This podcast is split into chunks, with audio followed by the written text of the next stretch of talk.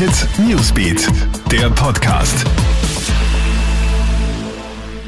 Schönen Abend, ich bin's, Madeleine Hofer vom Krone Hit Newsbeat und das ist ein News Update für deinen Mittwochabend. Oberösterreich geht nun rechtlich gegen Privatpartys vor. Das kündigt heute Landeshauptmann Thomas Stelzer an. Ab Freitag werde man rechtliche Schritte gegen unkontrollierte Partys in Stadeln, Garagen oder Gartenhütten setzen. Wie diese rechtlichen Schritte im Detail aussehen, ist noch nicht bekannt. Stelzer verknüpft die Ankündigung aber mit einem erneuten Appell an die Oberösterreicher. Derzeit sei einfach nicht die Zeit für Partys. Jeder muss sich an die Corona-Maßnahmen halten, um die stark steigenden Infektionszahlen einzubremsen. Deutschland setzt jetzt weitere drastische Maßnahmen im Kampf gegen das Coronavirus.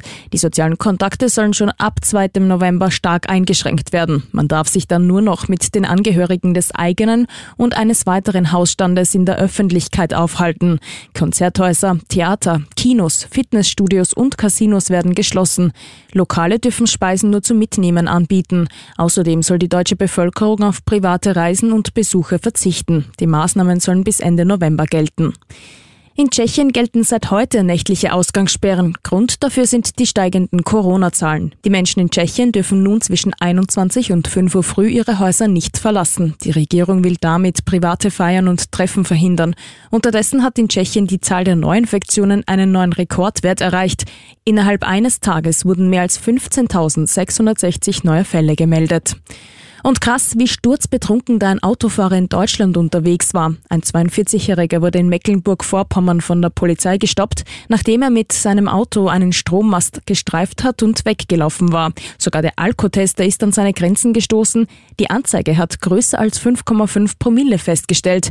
Laut Polizei war der Autofahrer sichtlich betrunken, konnte aber noch stehen und torkelnd gehen. Außerdem soll der Mann gar keinen Führerschein besitzen. Der 42-Jährige wurde festgenommen und später wieder entlassen lassen. Soweit dein Update. Aktuelle Infos checkst du dir laufend online auf kronehit.at oder stündlich im Kronehit Newsbeat. Kronehit Newsbeat, der Podcast.